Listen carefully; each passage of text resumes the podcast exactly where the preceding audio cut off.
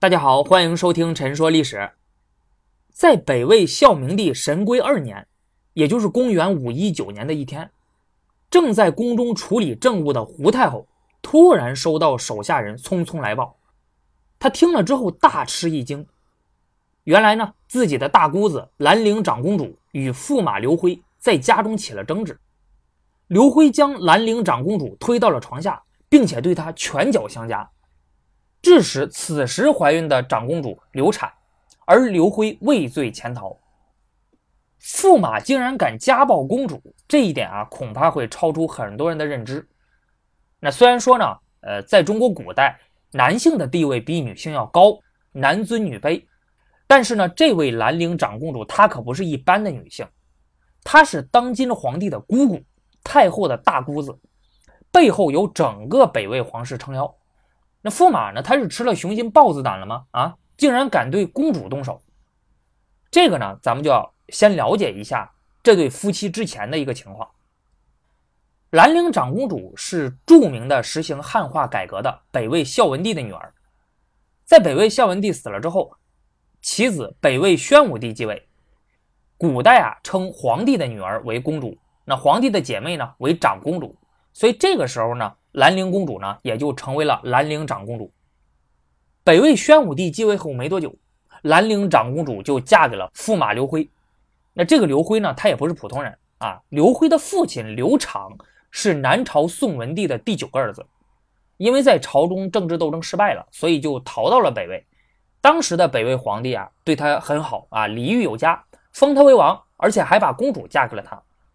刘长死了之后，他的儿子刘辉。就继承了爵位，因此兰陵长公主和刘辉呢，那也算是门当户对啊。两个人都是皇室成员，一南一北。两个人结婚之后呢，感情其实一开始还算可以，小日子过得还算不错。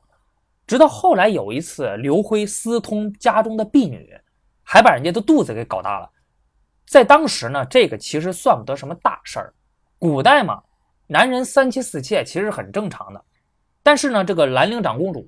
她没有办法忍受丈夫出轨，于是呢，她下令处死了这名婢女，并且把婢女开膛破肚，把胎儿取了出来，然后往这名婢女的尸体里塞入了草，送还给了刘辉。大家看这个操作就知道，这个兰陵长公主就是个狠人啊！刘辉看到之后，非常的震惊啊，就觉得公主呢实在是太残忍了。那就算是人家有这个错呢，你也不能这么对人家。那从此之后，他就疏远了公主。哎，我估计呢，就是不和公主说话啊，不和公主一起吃饭，也不和公主住在同一个屋子里了。两个人见面就跟看见陌生人似的，互相不搭理，形同陌路，就像是今天小夫妻吵架后冷战那样。这个事儿啊，后来闹到了胡太后那里。胡太后呢，是北魏宣武帝的妃子。宣武帝死了之后，是由他的儿子继位，这个就是孝明帝。由于孝明帝年纪太小，无法亲政。所以是由胡太后临朝称制的。胡太后在得知驸马刘辉和兰陵长公主的这个情况后呢，就认为他们二人夫妻感情已经破裂了，难以挽回，于是下令两个人离婚，并且削去了刘辉的爵位。兰陵长公主回到宫里之后，住了一年多，就觉得有些寂寞，很可能是受了长公主的请求，那朝中的一些重臣反复的向胡太后进言。就是希望呢，能够让公主和驸马复婚。胡太后最后只好同意，亲自送公主出宫，并且嘱咐她一定要小心行事。兰陵长公主和驸马刘辉复婚后没多久，长公主就怀孕了。大约是耐不住寂寞吧，以及对长公主没什么感情了。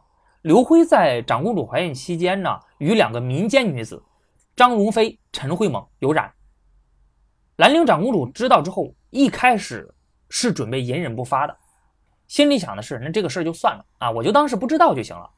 但是呢，他经不住别人的教唆啊，有人就劝说他呀，说这个事儿你都能忍啊，那之后你还在家里怎么抬得起头来啊？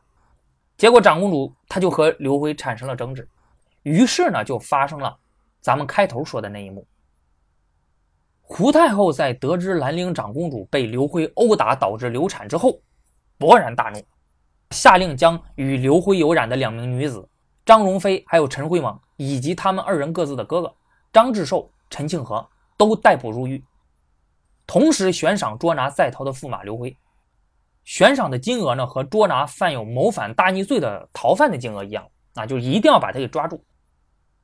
这个案子在我们看来呢，应该其实是一个很简单的案子，犯罪事实清楚，证据确实充分，驸马等人必须要受到严惩。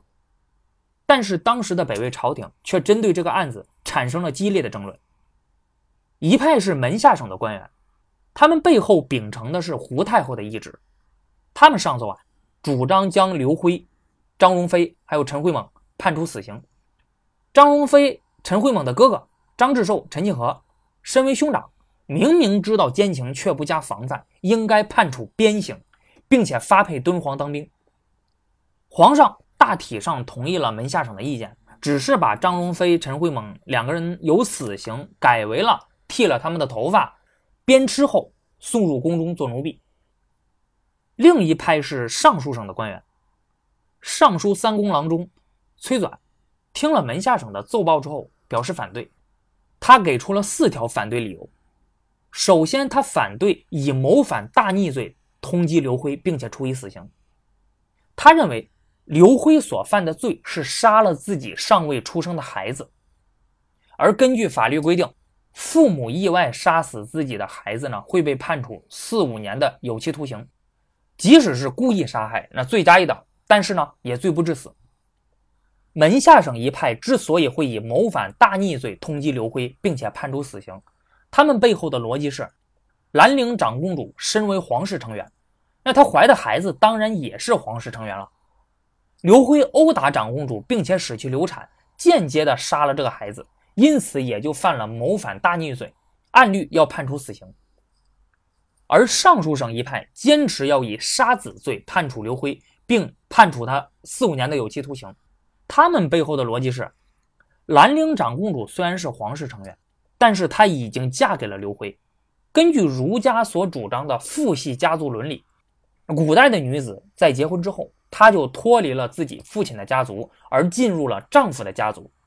她的家族认同也应该由娘家转到夫家，并且在夫家的地位要低于丈夫。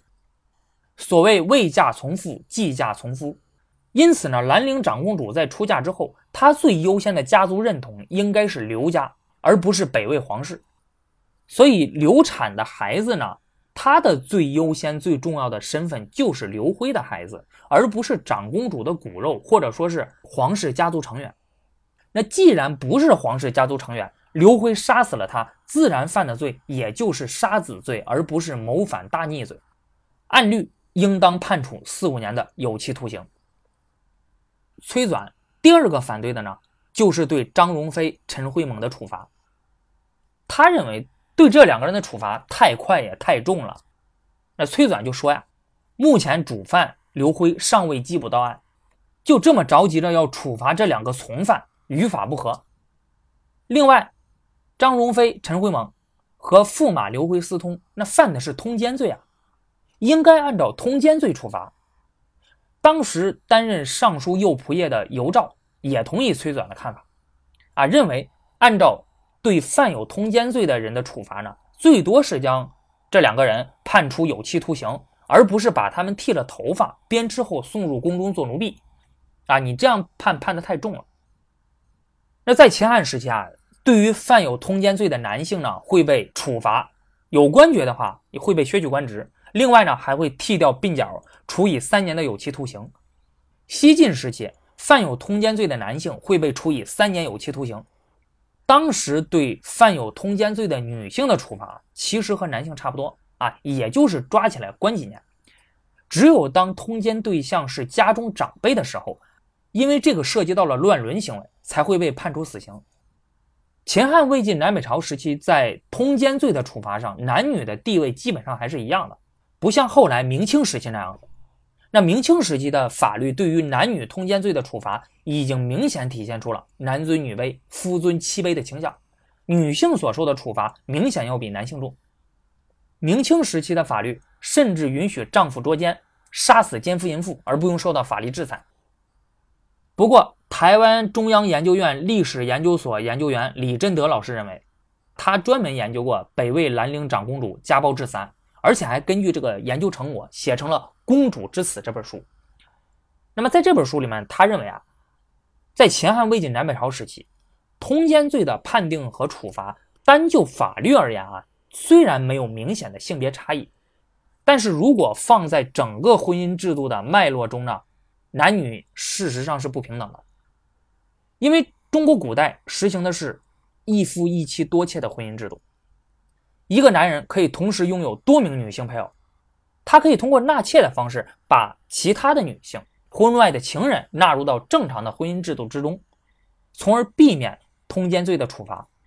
而女性就不一样了，她们必须要从一而终，同一时间内只能拥有一名男性配偶。因此，要想以通奸罪来规范男人，要比规范女人困难得多。那现在世界上啊，大部分国家呢都已经废除了通奸罪啊，包括我们国家。新中国成立之后呢，我们国家就已经废除了通奸罪了啊，就这个东西已经不算犯法了。通奸罪它约束惩罚的是公民在婚姻关系之外的性行为啊，你比如说出轨，它呢确实是违背了夫妻之间应该彼此忠诚的义务，但是这个吧，它只是个道德问题啊，本质上还是公民的私事儿。并不会对社会造成严重的危害，不应该由公权力、由法律来介入，还是应该让道德的归道德，让法律的归法律。所以，随着近现代法律观念的不断进步呢，世界上大部分国家就已经把通奸罪给废除了。现在话说回来，崔纂第三个反对的就是对张志寿还有陈庆和的处罚。他认为这两个人是无辜的。首先，法律并没有规定兄长必须要揭露妹妹的奸情，而且通奸罪是不能连坐的。朝廷应该依照法律办事儿啊！你不能因为张荣飞、陈慧猛这两个人与驸马刘辉有染，而去迁怒他们两个人的家人，那这个是不行的。其次呢，张荣飞他已经出嫁了。我们前面说过，根据儒家所主张的父系家族伦理。古代女子在结婚后就脱离了自己父亲的家族，而进入了丈夫的家族，她的家族认同也应该由娘家转到夫家。所以，即使是连坐的话，为此承担责任的也应该是张龙飞的夫家，而不是他娘家的哥哥。第三，从西汉以来，法律便允许亲亲相隐。那什么意思呢？就是说，对于自己亲属的犯罪行为呢？个人是可以不揭发、不举证的，这个没有任何问题。鉴于亲情难舍，也为了维护宗法伦理和家族制度，早在西汉的时候，汉宣帝就曾经下过诏书，规定子女藏匿父母、妻子藏匿丈夫、孙子女藏匿祖父母，法律都不追究。如果父母藏匿子女、丈夫藏匿妻子、祖父母藏匿孙子女呢？要是所犯之罪涉及死刑的话，应该上报朝廷。由皇帝亲自审理，特事特办。之所以会如此，是因为汉代朝廷认为，父母、丈夫和祖父母有教导子女、妻子还有孙子女的责任。如果平时没有好好的负起教诲之责，那么在子女、妻子还有孙子女犯了严重错误的时候，就不能直接隐瞒不报了。他们到底是否值得同情宽容呢？必须要上报皇帝，由皇帝来裁决。反过来说，子女、妻子和孙子女。他们平日里可没有教训父母、丈夫和祖父母的权利，因此，当后者出事儿的时候，前者基于亲情而窝藏他们，也就情有可原了。汉宣帝的这份诏书里的规定，充分考虑到了法律和人情，因此为后世王朝所继承。魏晋南北朝时期，亲亲相隐的范围应该是已经扩大到了兄弟姐妹之间，所以崔纂认为，即便是如门下省所奏的那样子。张志寿和陈庆和知道自己的妹妹和刘辉有染，他们没有主动揭发，也是情有可原，不应该被惩罚的。崔纂第四个反对的就是，他认为门下省无权审理判决此案。你门下省属于内朝啊，类似皇帝的秘书处，负责的就是传递法律案件或者大臣上奏之类的文书，并没有参与判决的权利。那应该由谁来负责审判这个案子呢？崔纂没有明说。啊，不过我相信呢，他认为应该是由他所在的尚书省来负责。崔纂的同事尚书右仆射尤兆也上奏强调，门下省根本无权过问案件的调查和审判。他建议皇帝应该下诏派合适的官员重新审理此案。那很多人应该都听说过隋唐时期的中央官制——三省六部制。三省：中书省、门下省、尚书省。中书省负责起草诏书、决策事务；门下省负责审查诏书、决策的合理性；尚书省负责执行。尚书省之下呢，设有吏、户、礼、兵、刑、工六部，分别执行不同的事务。啊，其中刑部就是负责司法案件审判相关事务的。其实啊，三省六部制只是在隋唐时期正式确立并且完善的。而早在魏晋南北朝时期，它就已经开始发展起来了。哎，就像钱穆先生所说的那样子，某一制度之创立，绝不是凭空忽然的创立，它必有渊源。早在此项制度创立之先，已有此项制度之前身，渐渐的在创立。听到这儿，我相信大家感觉出来了，崔纂提出的这四条反对意见呢，可以说是逻辑严密，句句在理。那么胡太后会听从他的意见吗？北魏兰陵长公主家暴致死案后续又会如何发展呢？这个我们留到下期再说。好的，本期节目就到这里，欢迎大家点赞、评论、打赏，一键三连，谢谢大家，咱们下期再见。